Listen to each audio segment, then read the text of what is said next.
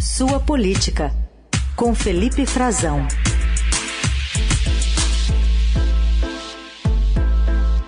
Felipe Frazão já está aqui conosco. Tudo bem, Frazão? Bom dia.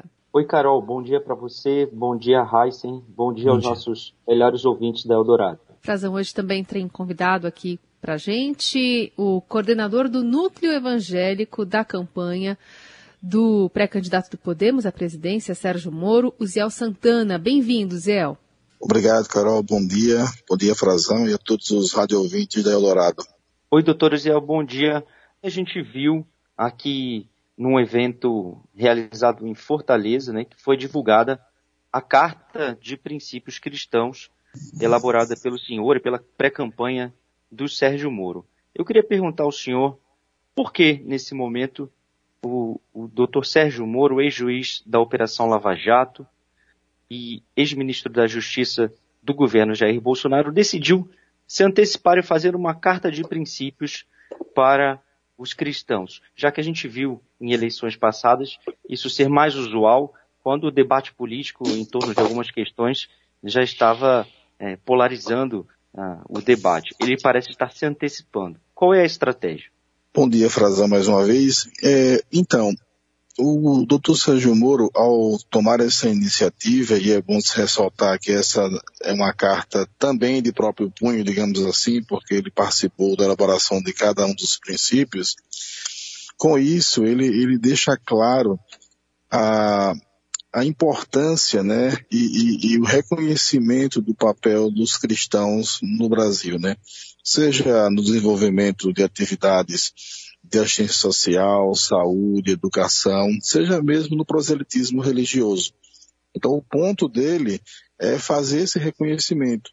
E claro, né, combater qualquer tipo de fake news que possa existir com respeito ao que ele pensa, né, como infelizmente é, algum, alguns veículos, enfim, alguns, é, algumas pessoas é, de repente é, podem assim usar uma opinião que não é a dele, né, para que possam confrontá-lo com o pensamento dos cristãos.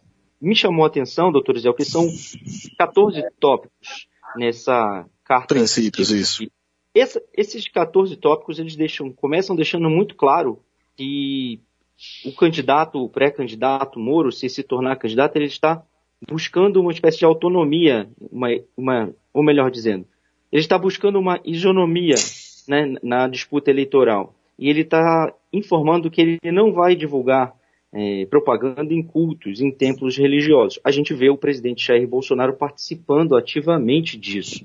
Então, eu queria entender já né, qual vai ser essa, o porquê dessa especificidade nesse tópico. E se nós vamos ver, corremos o risco de ver, de certa forma, durante a campanha, o candidato Sérgio Moro mudar de posição e participar eventualmente de cultos, enfim, divulgar as suas propostas em, em templos religiosos. É, na carta que nós divulgamos, é, é, um dos princípios, e você viu isso ali logo no início, é, existe uma, uma espécie de, diria, de compliance eleitoral, né? A ideia dele com isso é, não usar a religião de modo político, né, atrás do chamado voto de cajado, né. A ideia aqui é que cultos e missas, né, eles são locais é, sagrados, a um momento onde as pessoas, é, em devoção a Deus, né, estão ali com essa finalidade. Então, inclusive a própria lei eleitoral ela é, considera que não é possível fazer propaganda política nesses momentos. Então, é um respeito à lei e, sobretudo, né, à devoção das pessoas e ao momento ali da solenidade religiosa. Suel, eu queria saber mais sobre essa divulgação de um documento. O senhor mencionou que é importante firmar esse compromisso, até por conta da, da circulação de fake news e tal. É, a gente pode ter uma leitura desse documento também como quase um antídoto para essas fake news que estão circulando, né, ainda antes mesmo do, do início da campanha propriamente dita eleitoral. Ela tem um pouco esse, esse esse intuito pensando né, numa, numa eleição bastante difícil em relação a, a você atingir diretamente o seu público sem essas tantas interferências de, de, de fake news? É, como eu ressaltei, né, e, e, vocês podem ver pela grandiosidade do evento e, enfim, do que as pessoas acharam da carta, é, na verdade, o ponto principal é o reconhecimento do segmento, né, daquilo que se tem feito pelo país, a construção de um país mais justo, e os próprios indicadores do, do Fórum Nacional de Filantropia, por exemplo, né, indicam como é importante porque o Estado ele não tem braços suficientes para atingir a todas as localidades e pessoas, enquanto que as igrejas têm essa capilaridade. Então, digamos que o vetor inicial é o reconhecimento do segmento. Agora, evidentemente que um efeito importante secundário é deixar claro quais são as posições dele, né, para que essa divulgação de fake news é, não possa prosperar. Né. Doutor Ziel, uh, um assunto que sempre surge em época eleitoral é a questão do aborto, às vezes uh, com defesas da legalização, por outras também com defesas até de um aperto ainda maior na legislação, que hoje até prevê para casos muito específicos. a carta fala em, em a não ampliação da legislação, quer dizer, vocês defendem que fique exatamente como está a legislação atual sobre o aborto? Sim, o tema do aborto é um tema muito sensível e importante para é, Sérgio Moro, né? inclusive para toda a sociedade. Então, é evidentemente que a legislação que nós temos hoje, se ela não é perfeita, ela acomoda né, os diversos é, interesses e situações. Então, por isso que a ideia é que não se amplie, né, e aquelas excludentes de licitude que já existem no nosso sistema, elas devem ser mantidas. O doutor Sérgio Moro, ele deixa muito claro que ele tem um especial apreço né, pela vida em todas as suas formas e manifestações. Eu queria inserir um outro tema que me chamou a atenção aqui, que foi quando a gente vê a divulgação da carta, ele falando especificamente no combate ao tráfico de drogas, ao uso né, de, de entorpecentes, buscando, ele fala especificamente buscando proteger as famílias, as crianças, os adolescentes, esse foco específico na criança, na família. Isso é retratado também num segundo tópico, onde se fala da, de evitar né, a, a, a, sexualização precoce, né, a contaminação das crianças no ensino também eh, com, com a doutrinação ideológica, com, eles falam sobre esse direcionamento na questão da educação, dando autonomia aos pais para o ensino religioso, né, para a opção uh, que seja feita por cada família uh, de religião e de forma de ensino. Ou seja, há, de certa forma, durante todo o documento, um direcionamento uh, específico para crianças e adolescentes. A gente também vê alguns políticos que hoje apoiam o presidente Jair Bolsonaro divulgando mais intensamente as suas bandeiras para crianças. Por que esse foco? Queria entender por que esse foco no documento e se isso tem a ver especificamente também com o eleitorado conservador, se isso foi identificado por vocês. É, desde o discurso de filiação dele ao Podemos, é, ainda no final do ano passado, está claro né, que ele quer estabelecer um, uma aliança de princípios e valores com as pessoas, com os grupos sociais, com as instituições. E, evidentemente, a célula máter da sociedade é a família, né? E por isso essa especial proteção a crianças e adolescentes, seja no caso aí de drogas ilícitas que você é, mencionou, seja também de conteúdos que geram um tipo de violência, violência ainda que simbólica, né, como a, exposição é, é, é, que existe hoje para crianças da chamada erotização é, é, precoce. Então, o objetivo é de proteção. Agora, também a carta demonstrou que para ele o Estado ele deve intervir o mínimo possível na esfera privada do cidadão e da família. Não é papel do Estado né, intervir na educação moral, religiosa de uma pessoa ou, ou, ou da família. Então, é, são esferas importantes e diferenciadas. Né?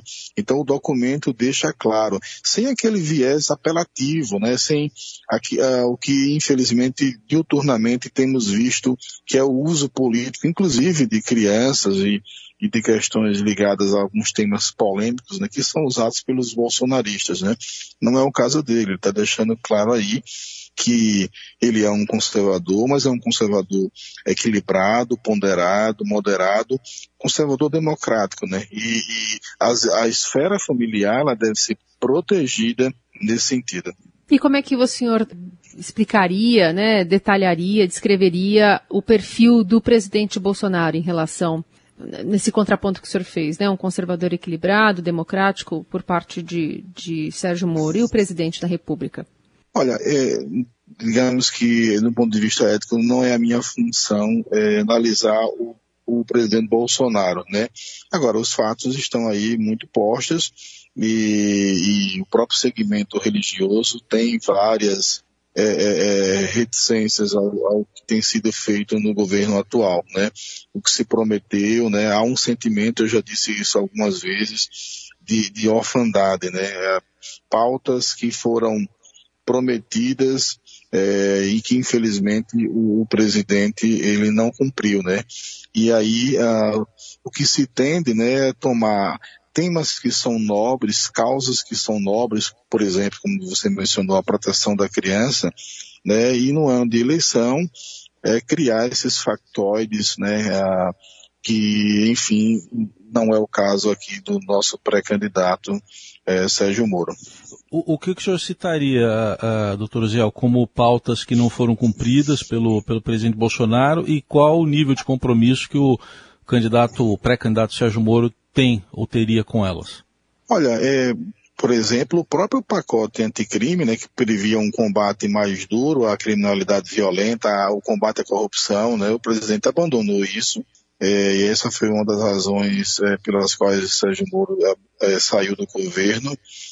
Esse, é, essa aliança que ele fez com o que há de pior na política brasileira, né, patrimonialismo, fisiologismo, é tanto combatido que foi um, dos, tri, dos elementos do tripé que elegeu é, o presidente Bolsonaro. E também, eu, eu sempre digo o seguinte, Frazão, se você pegar a liberdade religiosa, que é um direito que foi muito mencionado aí na carta, né?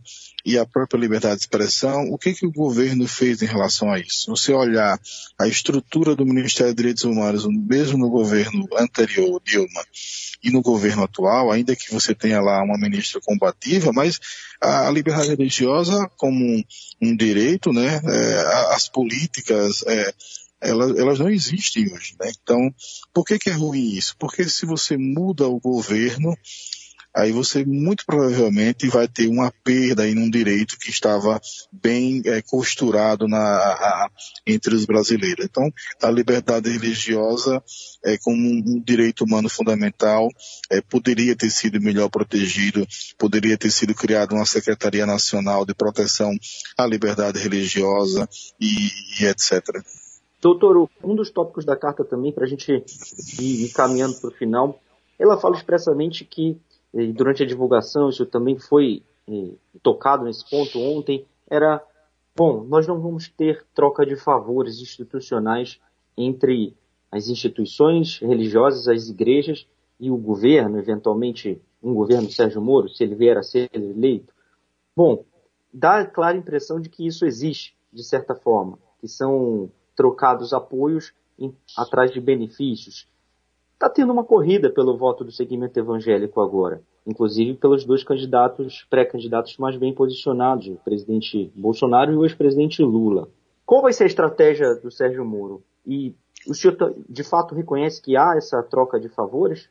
Olha, a, a nossa estratégia é conversar com líderes pastores fiéis, né? Sérgio Moro tem feito isso diariamente, né? Algumas coisas divulgamos, outras são da nossa estratégia. É, e é uma aliança de princípios e valores, né? Não é uma aliança da, uh, na qual uh, você que tem é, uma, que é um grande líder ou que tem uma grande organização religiosa recebe, é, por exemplo, verbas da SECOM e com isso é, a gente tem aí uma, uma forma de cooptação do voto das pessoas. Esse tipo de aliança ela não, não faz bem historicamente é, ao nosso país. Temos visto aí é, inclusive situações que envergonham o segmento evangélico, né, o segmento religioso como um todo. A ideia é que essa aliança com, com, os religiosos em geral seja para o benefício de toda a sociedade. E um ponto que ele tem dito, e isso foi reforçado ontem, é que todos terão é, os mesmos acessos. Então, aquele é, padre, pastor do interior, né, que não está na sala do rei, que não é amigo do rei, que tem um projeto social, ele vai ter um, mesmo, a mesma possibilidade de acesso do que aquele grande líder que está ali em São Paulo ou em Brasília. Eu acho que esse é o grande diferencial e é isso que os pastores e padres que a gente tem conversado têm ouvido né, do, do, do nosso pré-candidato. Muito bem, esse é o advogado Zé Santana, né, coordenador do Núcleo Evangélico da pré-campanha de Sérgio Moro, fundador da Associação Nacional de Juristas Evangélicos do Brasil, ajudando a gente a entender um pouquinho melhor, né, sobre também as pautas que o candidato vai levar à, à campanha nos próximos meses. Doutor Zé, obrigada pela conversa, viu? Muito obrigado, um bom trabalho a vocês. Obrigada também ao Frazão, que volta ainda nessa semana a conversar conosco. Valeu, Frazão. Valeu, Carol, Heisen. Obrigado, doutor Ziel, pela atenção. Tchau, tchau. Tchau, tchau. Bom dia a todos.